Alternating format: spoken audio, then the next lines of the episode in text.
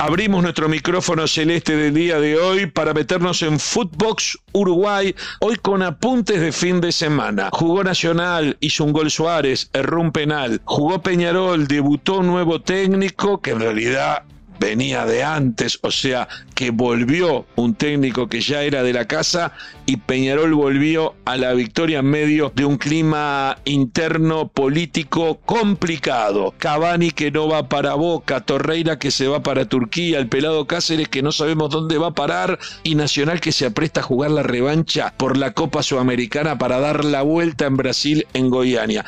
Todo esto en el podcast del día de hoy. Apuntes de fin de semana. Footbox Uruguay con Sergio Gorsi, podcast exclusivo de Footbox. Y comenzamos con estos apuntes que fui tomando a lo largo del fin de semana. El fin de semana comenzó el viernes a la noche, eh, nuevamente con un gran parque central repleto con todo lo que significa eh, la movida de Luis Suárez. Quiero aclarar que el Parque Central por lo general tiene eh, muy buena respuesta del público para el hincha de Nacional no tengo dudas que contra Goianiense el estadio se hubiese llenado igual por la importancia del partido en zonas ya definitorias de la Copa Sudamericana, pero la presencia de Suárez le agregó un plus. Y ya en este partido ante Rentista la posibilidad de que Suárez pudiese tener sus primeros minutos por el campeonato uruguayo eh, le daban un atractivo lógico, porque además uno piensa, que fue lo que sucedió, que a medida que pasen los partidos Suárez va a jugar más tiempo. Entró faltando 17 minutos en el partido con Goianiense y finalmente contra Rentistas el viernes por la noche jugó todo el segundo tiempo. Suárez hizo su primer gol a los pocos minutos, a los 13 minutos ya había conquistado el gol. En el córner cerrado, cabezazo y gol de Suárez.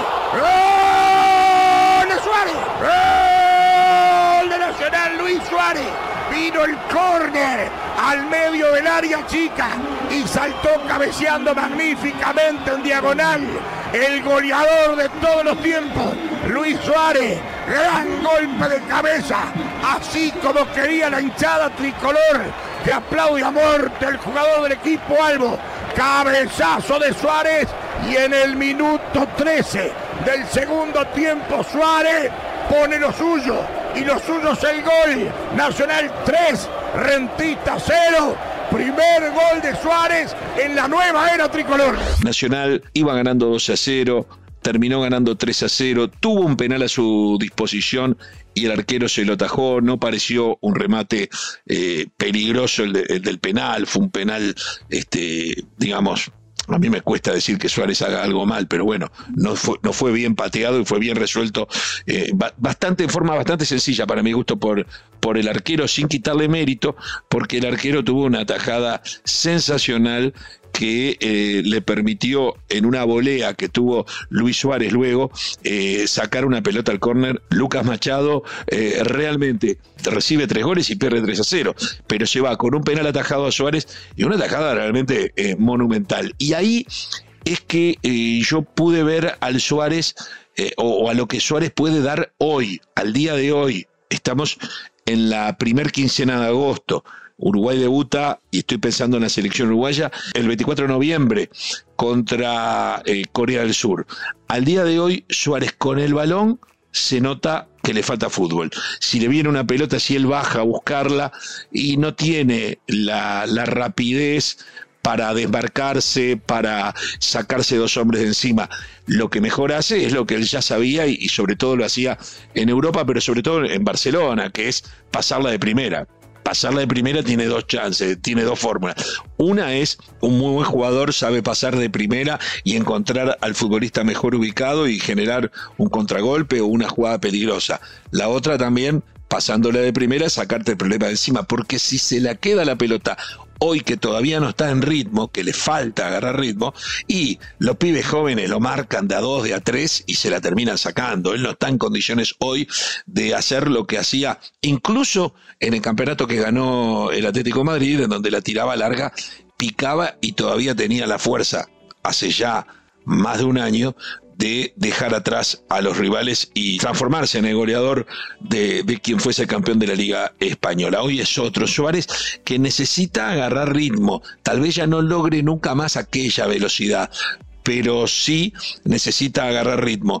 Por ahí en el partido contra Goyaniense en la revancha, eh, va a tener nuevamente minutos, va a tener más minutos y va a seguir creciendo en esta posibilidad de cara a noviembre. Suárez demostró eso sí, le das un cabezazo en el área, bueno, en una fue gol y en otra pasó muy cerquita.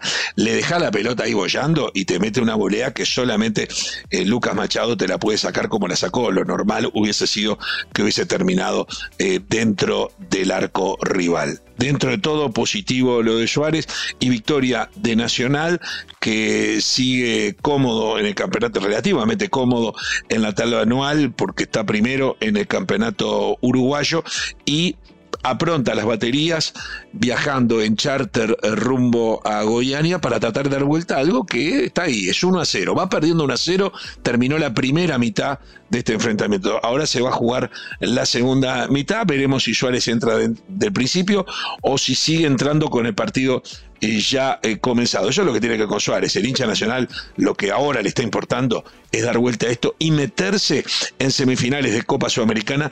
Yo creo que Nacional es favorito contra Atlético Guayanense yo creo que Nacional no mereció perder, ni siquiera mereció empatar. Directamente mereció ganar, lo mató a pelotazos y la fortuna no estuvo de su lado. Son cosas del fútbol a llorar al cuartito, no protesto, pero marco lo que vi el partido, en el partido pasado de hace eh, prácticamente una semana en el Gran Parque Central. Siguiendo con los apuntes, eh, Peñarol tuvo el cambio de técnico. Peñarol vivió un fin de semana muy convulsionado. El viernes eh, dio declaraciones el expresidente de Peñarol, Juan Pedro Damiani, en radios por 890 y fueron muy duras con el presidente actual, críticas realmente duras, que en algún caso pasaron la raya de la crítica deportiva y pudieron haber entrado en eh, la crítica de índole personal, lo que generó que el presidente actual de Peñarol, Ignacio Rubio, contestara en redes sociales a través de la única red social que usa, que es su propio WhatsApp, en el estado de su propio WhatsApp, hizo una extensa carta, digamos, que en donde eh, contestó con dureza similar y con ataques hacia la persona del presidente de Peñarol.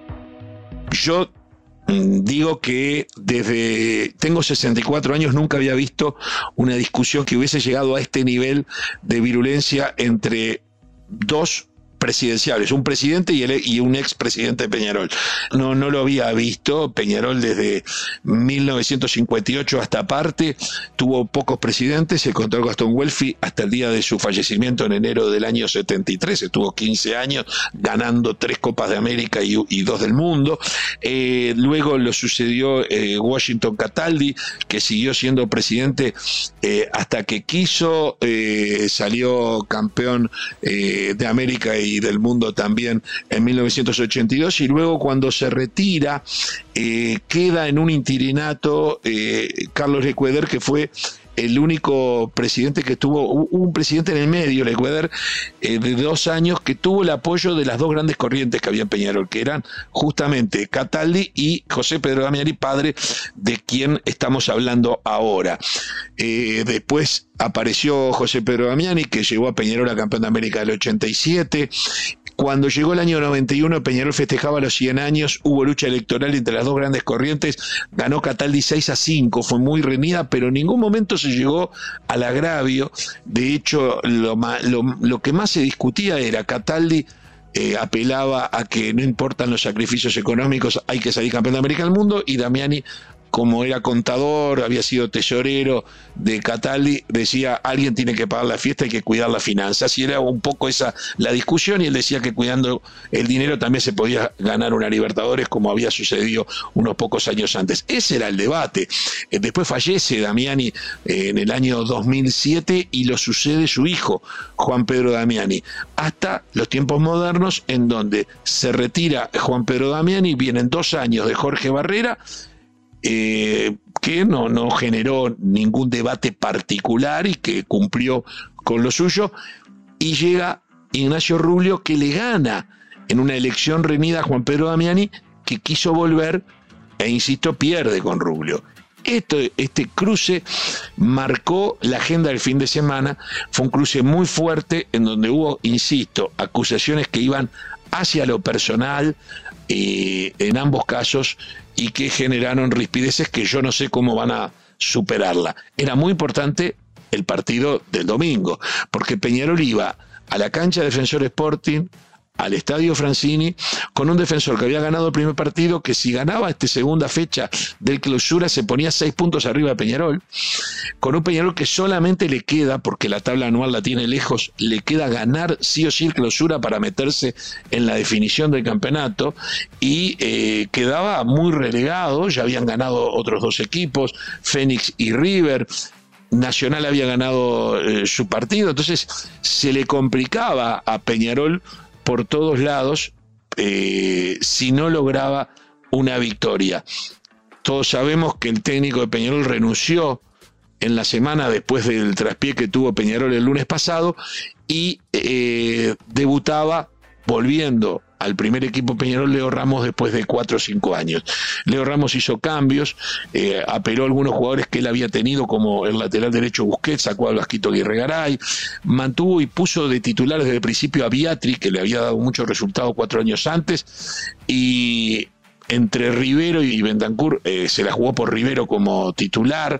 Puso a Jonathan Rack, un gran zaguero que había venido Peñarol y que eh, en forma extraña, digo yo, eh, el partido del lunes pasado, de los ocho refuerzos, para mí era uno de los más importantes debutaron cinco y él no jugó, este, esta vez eh, fue titular, puso de titular a la Quintana, que es un joven valor que, tiene una proyección muy grande y que terminó siendo un golazo, y bueno, eh, recuperó el Mota Gargano en el medio campo, armó un equipo con el estilo que él tiene de, de aguerrido, con, con mucha fuerza, con mucho empuje anímico, y se puso 2 a 0 con dos goles de ex defensoristas como Kevin Méndez y La Quintana, pero en pocos minutos Defensor se lo había empatado 2 a 2 y terminó ganándolo con eh, un gol agónico. Terminó ganando 3 a 2 y le pone en algún punto paños fríos a una interna política que está muy, muy, muy fuerte y muy picante cuando todavía queda un año y medio de, eh, para las próximas elecciones, que parecería ser mucho tiempo. Estos son los apuntes que se me ocurren eh, destacar de los dos grandes en este fin de semana, en donde también estuvo marcado por la expectativa de que creíamos que Edison Cavani finalmente ya tenía club y que iba a ser Boca a último momento. El sábado creíamos que estaba con Boca, el domingo nos enteramos que le dijo que no a Boca y que quiere volver a Europa. Lo cierto es que Cavani y también el pelado Cáceres siguen sin jugar mirando y pensando en la selección uruguaya.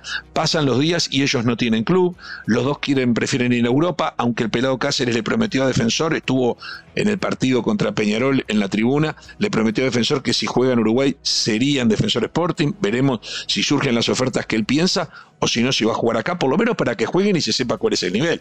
Godín está jugando en Vélez y podemos ver cuál es el nivel. Después lo podemos discutir otro día, pero podemos verlo. Suárez ya está jugando Nacional, podemos discutir o no el nivel si es suficiente o no, pero lo estamos viendo. Eh, Cavani y, Cáceres todavía no juegan. Eh, se va al fútbol turco Lucas Torreira, al Galatasaray de Turquía. Para mí la liga turca es una liga importante y para mí le va a ser bien tener continuidad, la que ya tuvo con la Fiorentina en el primer semestre. Me parece que es muy importante que ya tenga club y que pueda llegar de la mejor manera al Mundial. Estas son las cosas que en primera instancia me vienen a la mente en este podcast de Footbox Uruguay que pretende rescatar apuntes de un fin de semana en el que pasó de todo un poco. Hasta la próxima, cerramos el micrófono celeste del día de hoy. Esto fue Footbox Uruguay con Sergio Gorsi, podcast exclusivo de Footbox.